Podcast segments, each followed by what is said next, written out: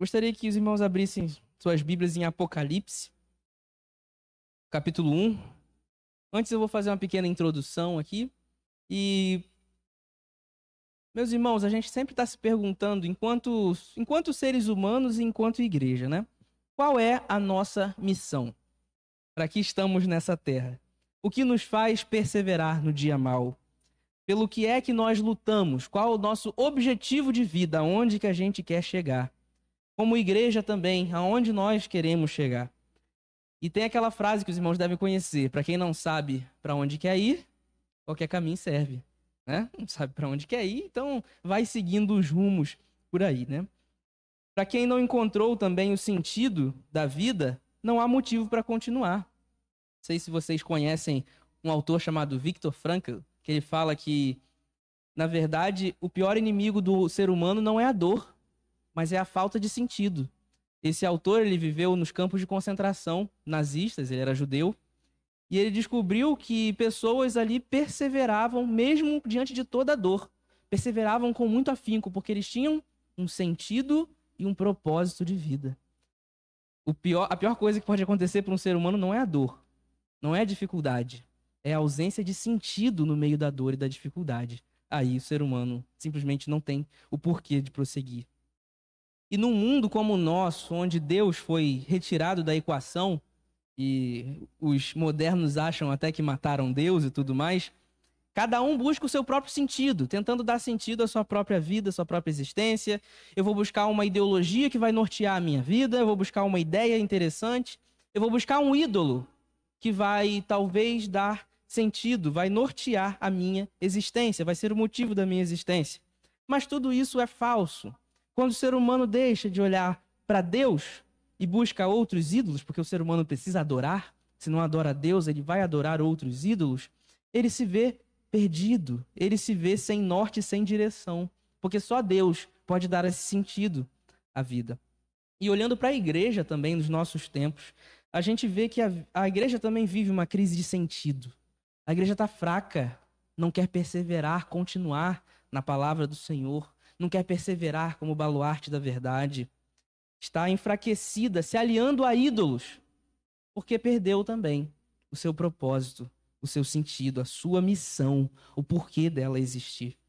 E é sobre isso que eu quero refletir nessa noite, e eu quero então ler o texto de Apocalipse 1, versículos de 4 a 8. E o tema dessa mensagem é o rei, o reino e a missão. Tem água aqui para mim?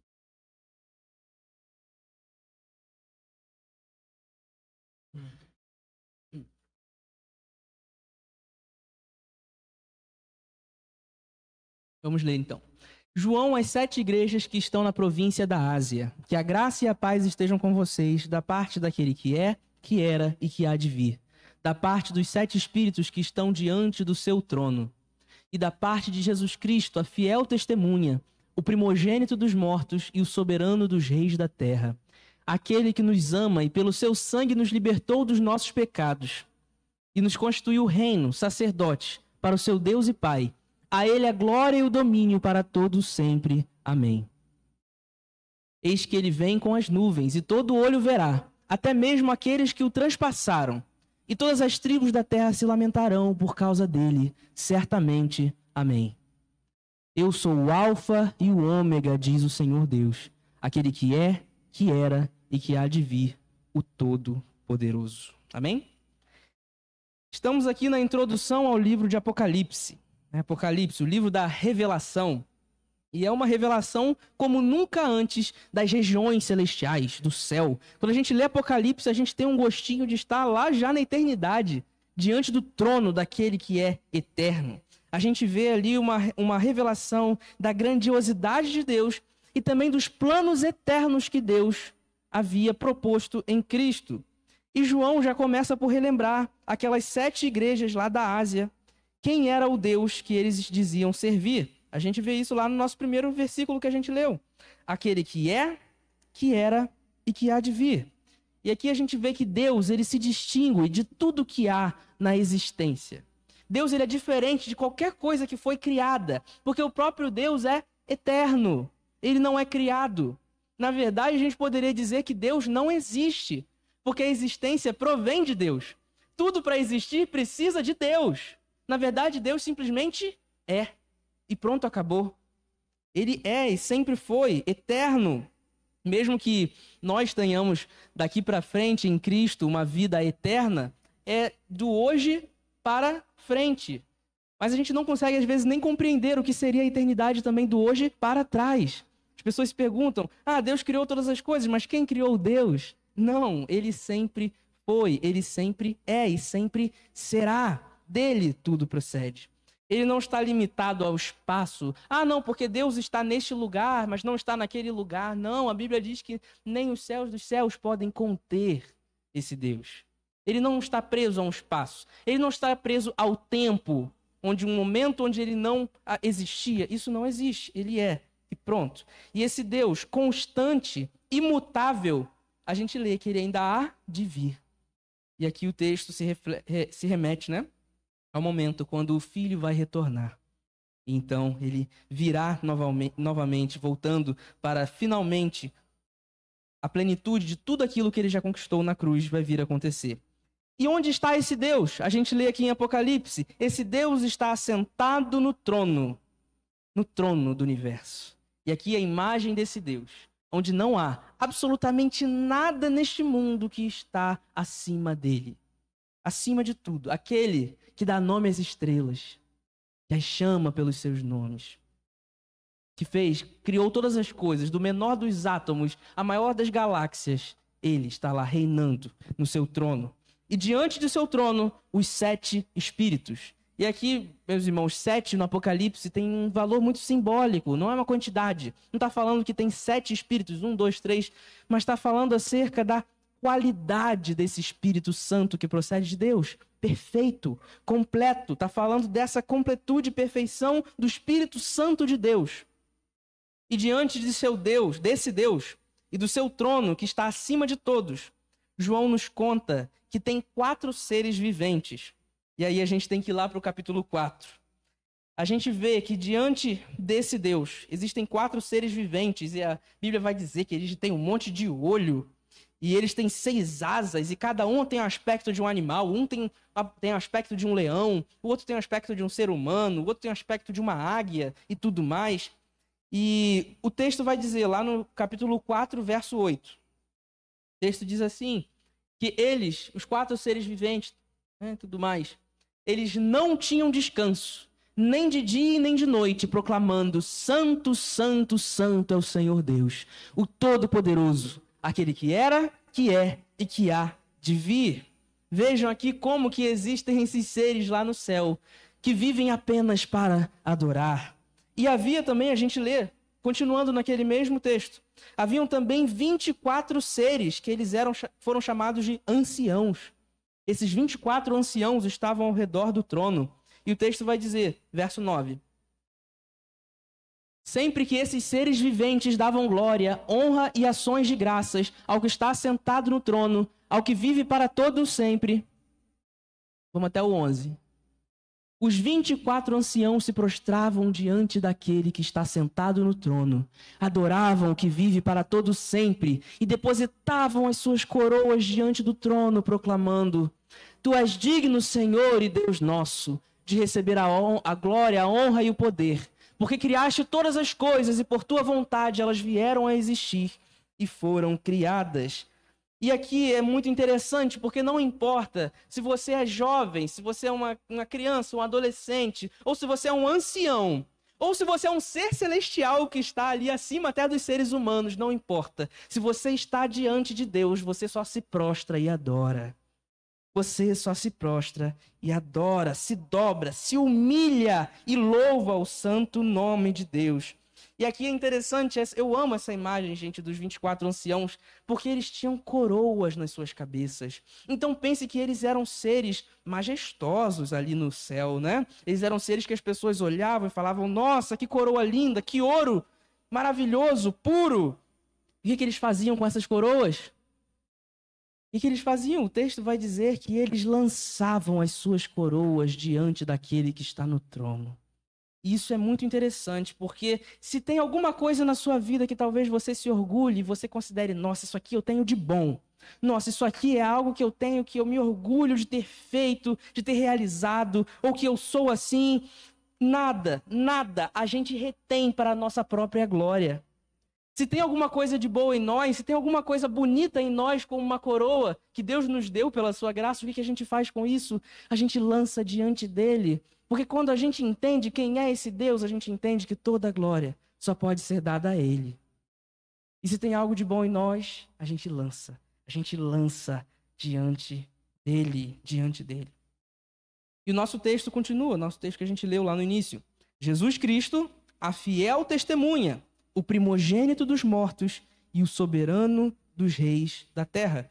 E aqui é interessante que ele completa a imagem do Deus triuno. Primeiro ele falou do trono, aquele que está sentado no trono, Deus Pai.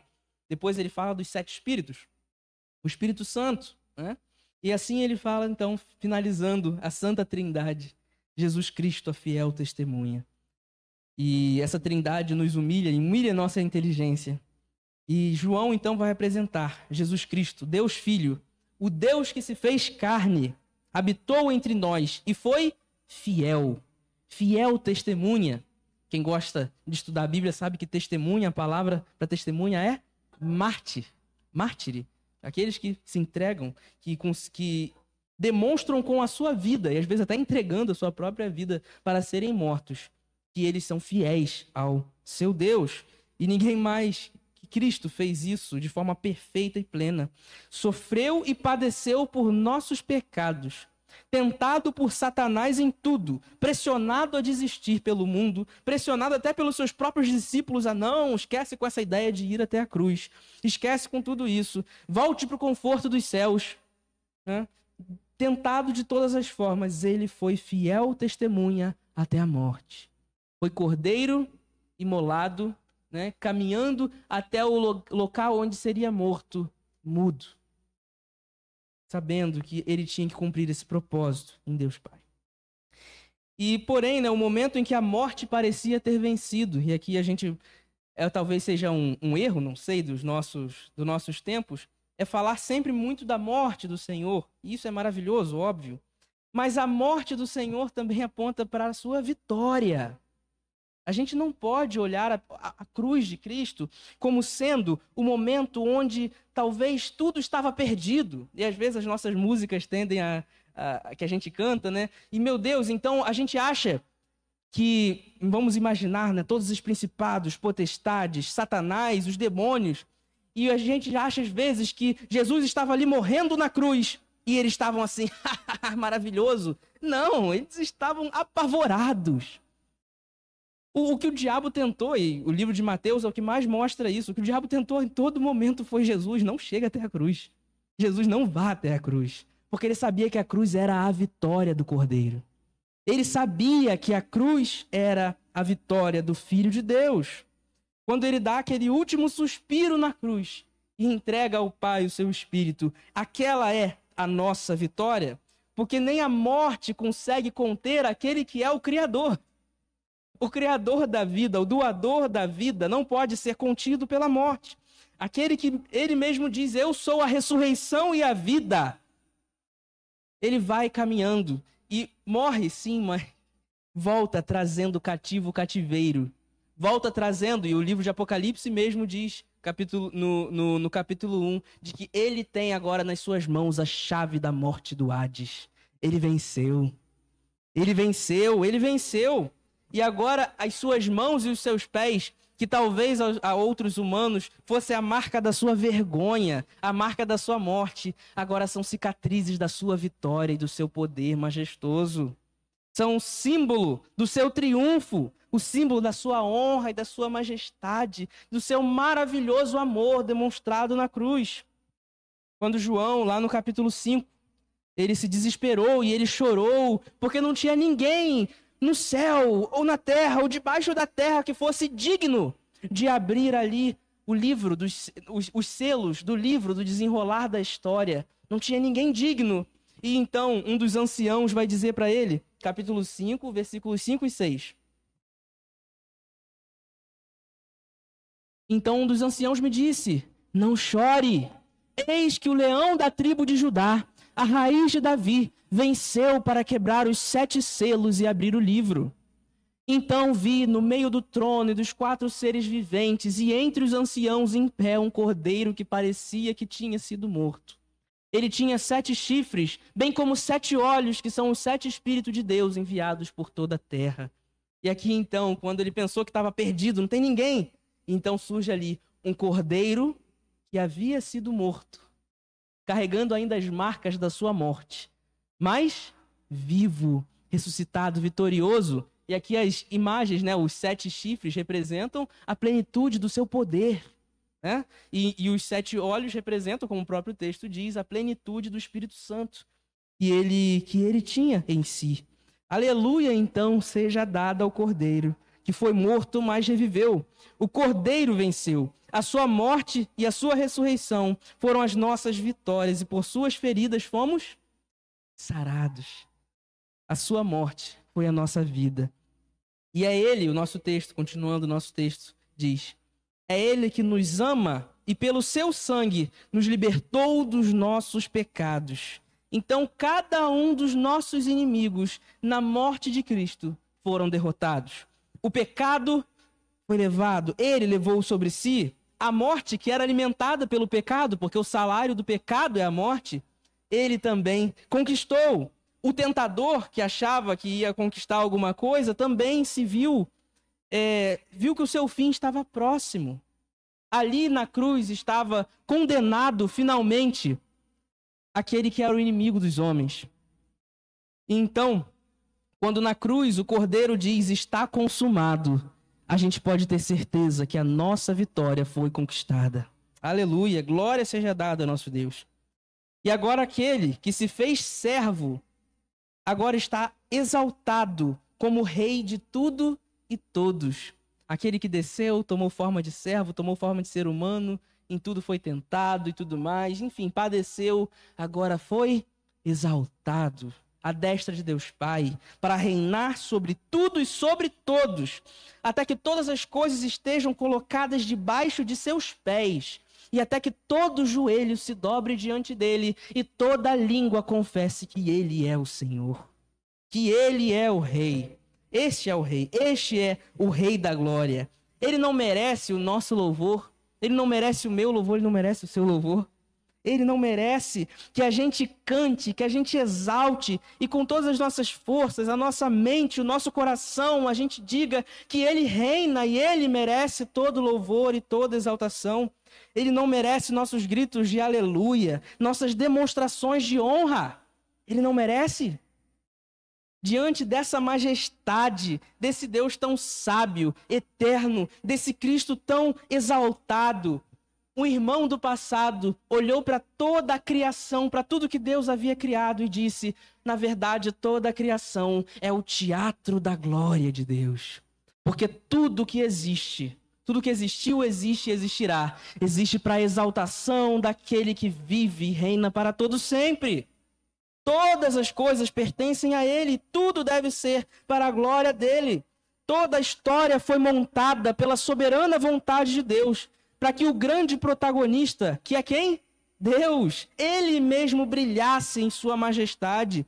E a gente tem tanta dificuldade em entender isso, porque a gente quer ser o protagonista da nossa vida. Nós queremos estar no centro.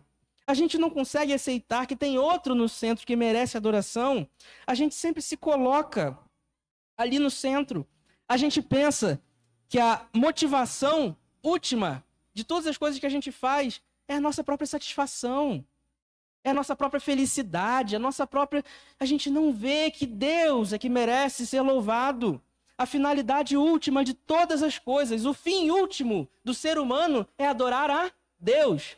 Isso é interessante, né? Porque tem até um catecismo do passado. O catecismo era uma, um livro de perguntas e respostas que ajudava as pessoas a entenderem o que a Bíblia dizia, né? E principalmente as crianças memorizarem as escrituras. E, e, pergunta, né, qual o fim, qual o fim último do homem, né? Para que que o homem, qual o propósito do homem? Aí vai dizer, né, ah, glorificar a Deus e ter alegria nele para sempre, né, gozá-lo para sempre, né, numa linguagem mais antiga. E então é engraçado, porque depois se pergunta, né, mas qual é o fim último de Deus? E aí o, o desavisado talvez pense, ah, o fim último de Deus é talvez amar o ser humano. E isso não faz qualquer sentido. Porque se o fim último de Deus fosse amar o ser humano e se entregar ao ser humano, nós seríamos os deuses de Deus. Ele não poderia ser o Deus, aquele que reina, aquele a quem toda a glória deve ser destinada.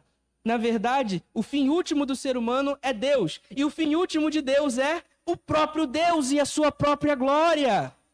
E isso não é egoísmo, não é prepotência, não, ele é Deus. Isso é justo, isso é bom, isso é maravilhoso, isso é glorioso.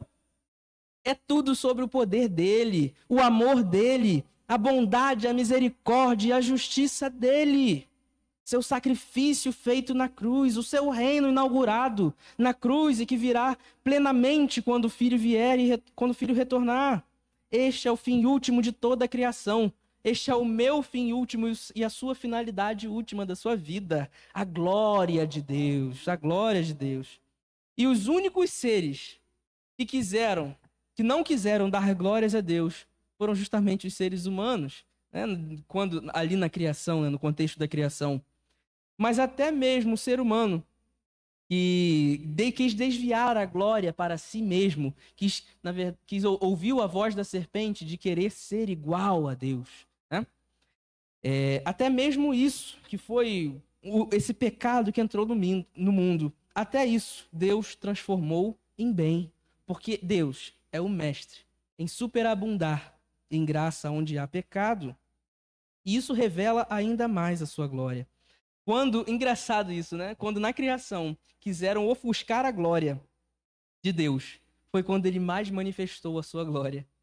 Porque quando o ser humano pecou, desvirtuou, foi então que Deus trouxe o seu filho e na sua majestade brilhou a sua glória para que todos vissem. Olha só que glorioso! Que glorioso é esse Deus! Então, meus irmãos, essa é a nossa missão. Aquela pergunta que eu fiz lá no início, né, aqueles questionamentos sobre o sentido, sobre a missão, sobre o, pro, o propósito, sobre o porquê, tudo termina nessa resposta: glorificar a Deus. Glorificar a Deus. Essa é a nossa missão. E aqui eu não. É, não interessa para o Senhor a sua posição, a posição que ele te colocou nesse mundo qual a sua profissão neste mundo. Não, não interessa no sentido de isso ser um detalhe. Ele quer que você, naquela posição onde você está, o que, que, que você é? Ah, você trabalha com isso, com aquilo. Ah, eu faço isso. Ah, eu sou dono de casa, eu trabalho na. Ele te colocou naquela posição com um propósito. Mas o propósito final é a glória dele. É a glória dele. A gente precisa entender isso. O nosso propósito, então, é glorificar ao Senhor e espalhar a fama do Senhor. Por que, que a gente evangeliza? Qual o motivo principal da gente evangelizar, ao lado de amar o próximo, claro, e não querer que ele vá para o inferno? O motivo é querer, e, e, como que se a gente estivesse chacoalhando o outro e dissesse: Você não entende quem é esse Deus, ele merece a sua adoração. Eu vivi o que, que é estar diante desse Deus, e, e aqui a gente se junta um pouquinho com João diante dessa visão que ele compartilhou com a gente e diz: Olha, aquele que está sentado no trono e o cordeiro merecem o louvor. Vamos adorá-lo. Vamos adorá-lo. Isso é evangelizar. Por que, que às vezes a igreja está tão fraca no seu sentido e propósito de evangelizar e sair por aí proclamando? Porque não tem a visão da glória. Porque quanto mais visão da glória de Deus, quanto mais inundados por essa visão desse Deus glorioso e majestoso, Rei soberano, mais a gente vai querer compartilhar de quem Ele é mais a gente vai querer chegar naquele dia no céu e dizer: Deus, eu estou aqui finalmente, vendo o Senhor face a face, e eu quero te adorar para toda a eternidade. Eu quero dizer: Santo, Santo, Santo. E olha, Deus, eu quero tanto fazer isso que eu não vim sozinho, eu ainda trouxe outros comigo, que eu evangelizei, que eu busquei, que eu discipulei e que também estão aqui para dizer ao Senhor: Glória a Deus, e santo seja o teu santo nome. É isso, meus irmãos, esse é o nosso propósito. Essa é a grande missão da igreja: fazer ele conhecido aos quatro cantos dessa terra, chamar outros a esse canto eterno de louvor à sua majestade. É todos os dias lançarmos as nossas coroas diante do nosso Rei e dizer dia após dia, de forma ininterrupta, com as nossas palavras e atitudes, porque não basta a gente estar aqui na igreja no dia de domingo e dizer santo, santo, santo, isso é muito fácil. Mas quando a gente está lá, longe da visão do pastor, longe da visão do irmão da igreja, achando que o, aquele que é onisciente e onipresente não está nos vendo, né? É nesse lugar que é difícil da gente não apenas dizer e proclamar e evangelizar, mas também de viver com as nossas atitudes, com os nossos nãos diante do pecado, com os nossos sim diante da busca, a intimidade e a vida com Deus. Nesse momento, com as nossas atitudes, dizer santo, santo, santo. Aí está a dificuldade. É aí que está. É isso que a gente tem que buscar com a nossa vida, com toda a nossa, com toda nossa força. E, e é para isso que o nosso texto vai dizer que ele nos constituiu reino e sacerdote. Nós somos então súditos desse reinado de Cristo. O Cristo majestoso, que todas as coisas estão sendo colocadas debaixo dos seus pés. Somos reino e sacerdotes, servos. E como é precioso, meus irmãos, sermos servos desse reino maravilhoso. Desse como é precioso servir a esse rei. E primeiro e antes de tudo, né, um rei que por si só já merecia ser adorado. Mas ele vem, se faz gente, né, para nos salvar. Como não adorar? A adoração é uma expressão natural daquele que foi encontrado por Deus. Que a gente possa então adorá-lo. E a gente então nós somos colocados então como súditos e servos desse reino somos sacerdotes. E aqui os irmãos vão lembrar que o papel do sacerdote era um papel de mediação. Ele, como que o povo precisava se achegar a Deus e o sacerdote fazia esse papel de mediação. Lembra do templo? Né? Ele entrava então no templo, no Santo dos Santos e tal.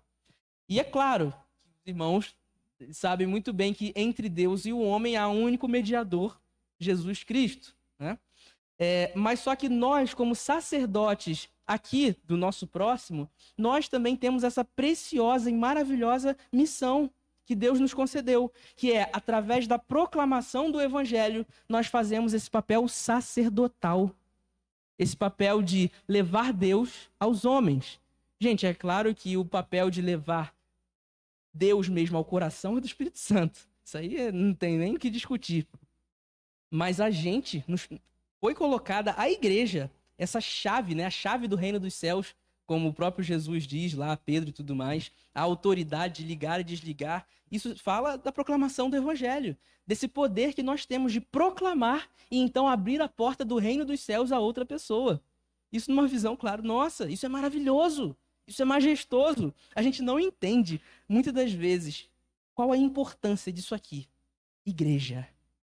Igreja. Uma embaixada do reino eterno. Aquele que reina vai reinar sobre toda a terra e enviou sacerdotes e embaixadas ao longo do mundo chamado igrejas, para que essa igreja possa proclamar: ei, o rei está vindo, tá? o rei está vindo. E é melhor vocês encontrarem ele na sua palavra de amor do que encontrarem depois, quando ele vier para julgar. E quando ele julgar, ele vai julgar com muita justiça e retidão e todos são, e, e todos são pecadores. E sabemos qual é o fim daquelas pessoas que não creem em Cristo Jesus para remissão, para perdão dos seus pecados. Então, esse é o nosso, o nosso papel de proclamar a Cristo ao mundo. Este, então, é o nosso Rei. Este é o seu reino eterno.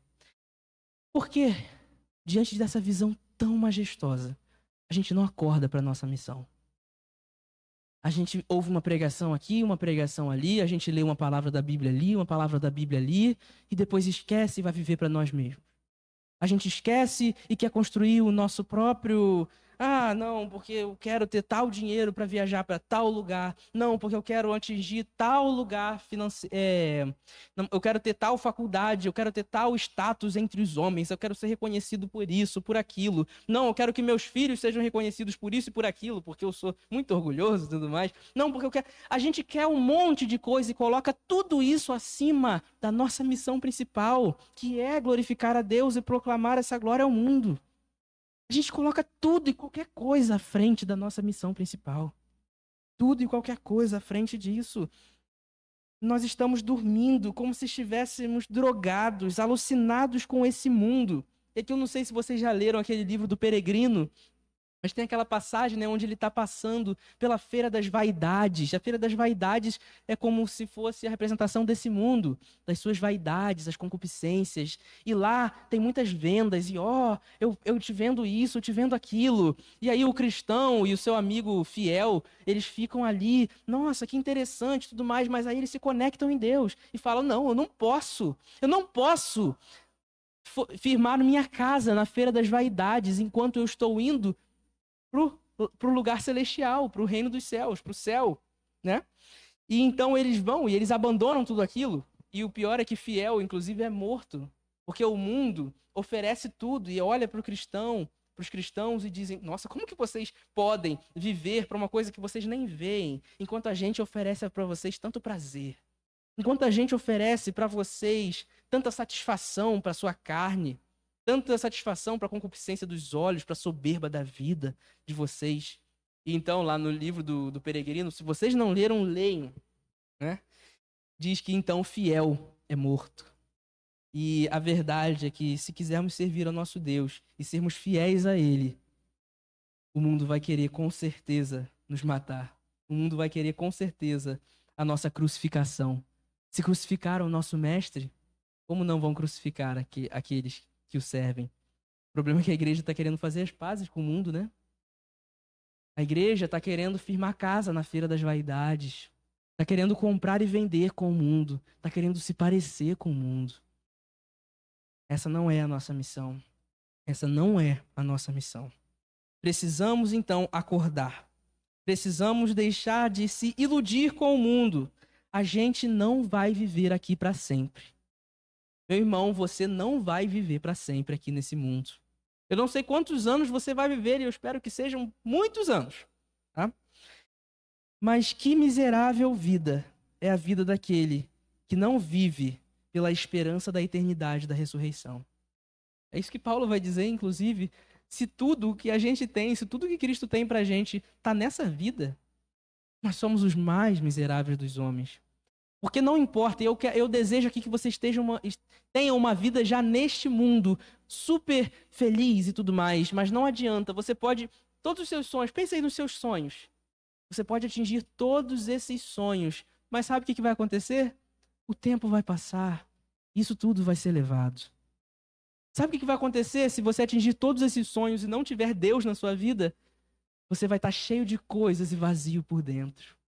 Mas quando a gente tem a visão da eternidade, a esperança de que um dia a gente vai ver Deus face a face, a gente então sabe que mesmo que essa vida não traga as alegrias que a gente vai que a gente quer, aquele que é o motivo do nosso riso e do nosso canto, nós vamos estar com ele para toda a eternidade.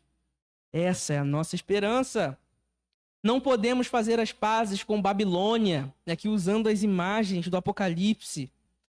A gente brinca com os passatempos do falso profeta, da besta e do dragão, atraídos por eles. Passamos tempo demais nos divertindo, nos entregando a jogos e tudo mais que desrealizam a gente. É série atrás de série, é filme atrás de filme. E, gente, eu não estou aqui demonizando nada disso, por favor. Vai assistir a sua série com a sua esposa, com seu esposo e tudo mais. Mas a gente passa dos limites a gente passa do ponto da diversão saudável e passa a ser escravo da diversão, escravo das novidades, porque você viu que saiu aquela novidade e você vive em prol daquilo, aquilo te anima mais do que a missão do Senhor. Escravos dessa indústria que nada serve ao propósito de levar a gente para mais perto de Deus. A gente vive buscando intriga, buscando fofoca. A gente adora ficar vendo a vida dos famosos, que viu o que aconteceu com fulano de tal, porque viu isso, ou, ou a vida do, do, do, nosso vizinho famoso, né? Você viu o que aconteceu com fulano e tudo mais desejando, a gente muitas das vezes está assim, desejando ter o que o outro tem, desejando ser o que o outro é, desejando a fama que o outro tem. Ah, meus irmãos, se a palavra de Deus fosse lida com tanta vontade, igual a gente lê sobre a fofoca da última notícia que aconteceu em tal lugar, a gente já teria lido a Bíblia tantas vezes que já teria perdido a conta. Nossos olhos se voltam muitas das vezes para experiências que a gente pode ter no nosso corpo. A gente seduz o outro, a gente trai o nosso cônjuge, idolatramos, nos tornamos dependentes do outro, queremos que o outro nos satisfaça, queremos buscar no outro o motivo da nossa existência e tudo mais, como as músicas populares claramente mostram, né? O outro como sendo essa, nessa posição de Deus. A prostituta sobre o dragão, de novo usando a imagem do Apocalipse, conquistou os nossos olhos. A gente está admirado com a prostituta que está sentada sobre o dragão.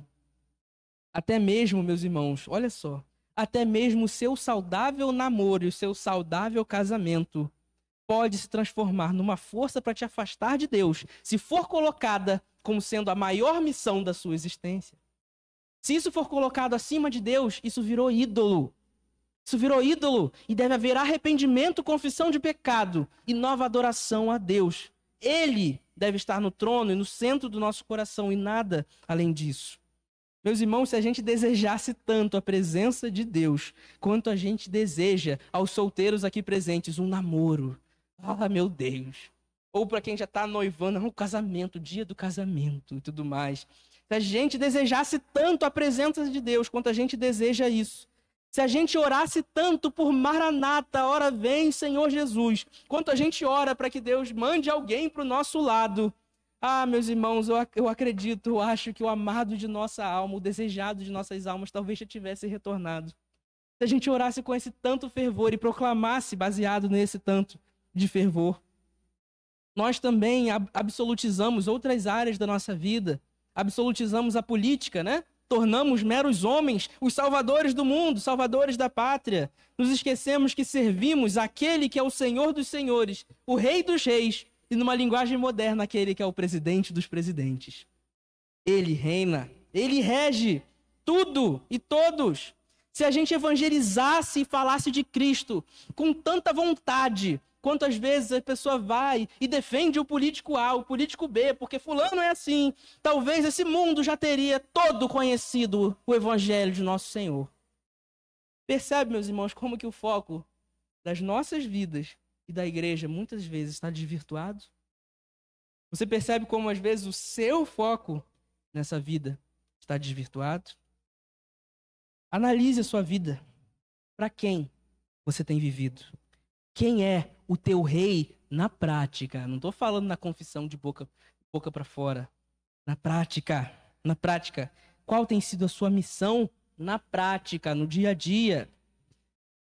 Eu estou convencido, meus irmãos, de que se a gente quiser ter a nossa missão renovada, se a gente quiser seguir com perseverança, com constância na obra do Senhor, precisamos ter essa mentalidade voltada para a eternidade e um desejo ardente no nosso coração por contemplar a face daquele que nos criou e nos salvou.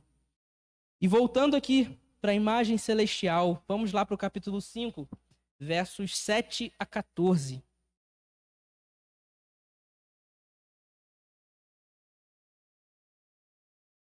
Esses textos de Apocalipse são aqueles que não precisam nem de pregação, eles mesmos já são uma pregação e um motivo de, de louvor. Vamos ler então até o verso até o verso 14. O cordeiro foi e pegou o livro da mão direita daquele que estava sentado no trono. E quando ele pegou o livro, os quatro seres viventes e os vinte e quatro anciãos se prostraram diante do cordeiro, tendo cada um deles uma harpa e taças de ouro cheias de incenso, que são as orações dos santos, e cantavam um cântico novo, dizendo: Digno és de pegar o livro e de quebrar os selos, porque foste morto, e com teu sangue compraste para Deus os que procedem de toda triba, tribo, língua, povo e nação e, e, e para o nosso Deus os constituíste reinos sacerdotes, e eles reinarão sobre a terra.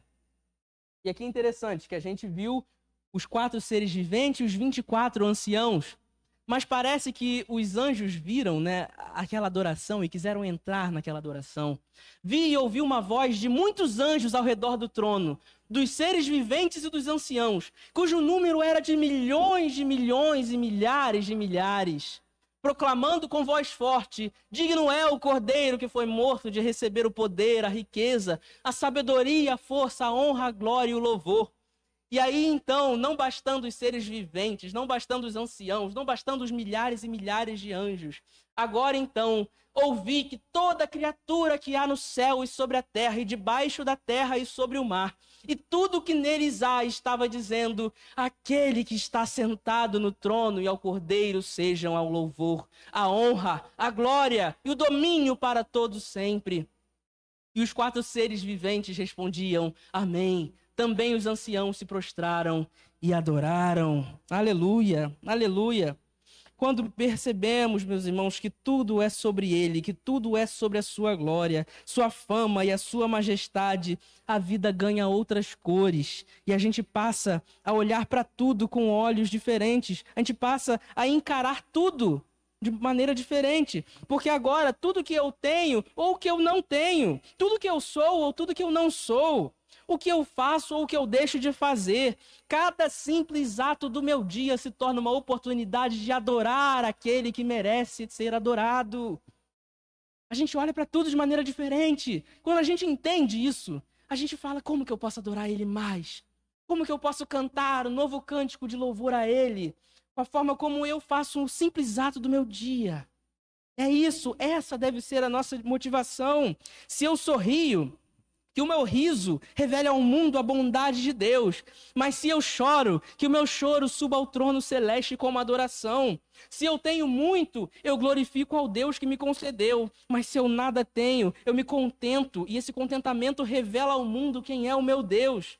Se eu vou casar, eu agradeço ao Criador do matrimônio. Mas se não vou, eu demonstro no meu celibato o Deus que, cuja graça me basta.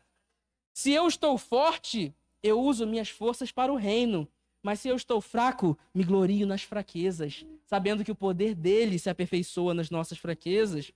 Se eu estou sendo esmagado e triturado pela vida, e está acontecendo tanta coisa, e tanta dificuldade, tanto luto, tanta ansiedade, tanta dor, tanta depressão, tanta coisa, se eu estou sendo triturado e esmagado, que então que eu seja como uma uva servida a esse Deus maravilhoso vinho precioso servido ao Rei dos Reis. Tudo muda, meus irmãos, todo o foco muda, porque é tudo sobre ele. Até mesmo a dor, que seria talvez um motivo da gente querer talvez acabar com a vida, agora se torna um motivo de dizer: Eu vou glorificar esse Deus com a minha dor. Não jogue fora a sua dor, use ela para a glória de Deus. Tudo muda, porque é tudo sobre ele. O cântico de nossa vida não se volta mais para nós como se nós fôssemos os protagonistas, porque você não está no centro, porque eu não estou no centro, porque ninguém aqui está no centro. Mas passamos a entoar um cântico junto com anjos, serafins, seres viventes, anciãos, tudo que há nos céus, na terra ou debaixo da terra, e dizemos ao que está sentado no trono e ao Cordeiro: seja o louvor, a honra, a glória e o domínio pelos séculos dos séculos. Contemplemos, contemplemos o Rei dos Reis.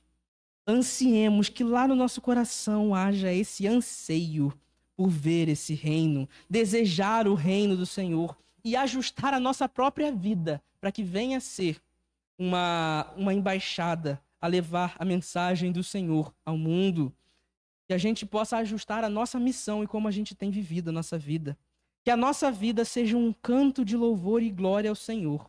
Que cada ano, mês e dia dessa igreja aqui e, de, e da sua vida possa exaltar o nome do Rei dos Reis. Que diante da imagem do Cristo que ressuscitou, a gente possa ter a mesma reação de João. João, quando ele ouviu sobre tudo mais, ele viu o Cristo ressuscitado. O que aconteceu? Ele caiu como que morto, ele se ajoelhou e ele se dobrou. E assim os nossos corações nessa noite possam se dobrar diante daquele que era, que é e que há de vir, diante daquele que é glorioso e majestoso. Eu quero convidar os irmãos essa noite a curvar as suas cabeças e a orar.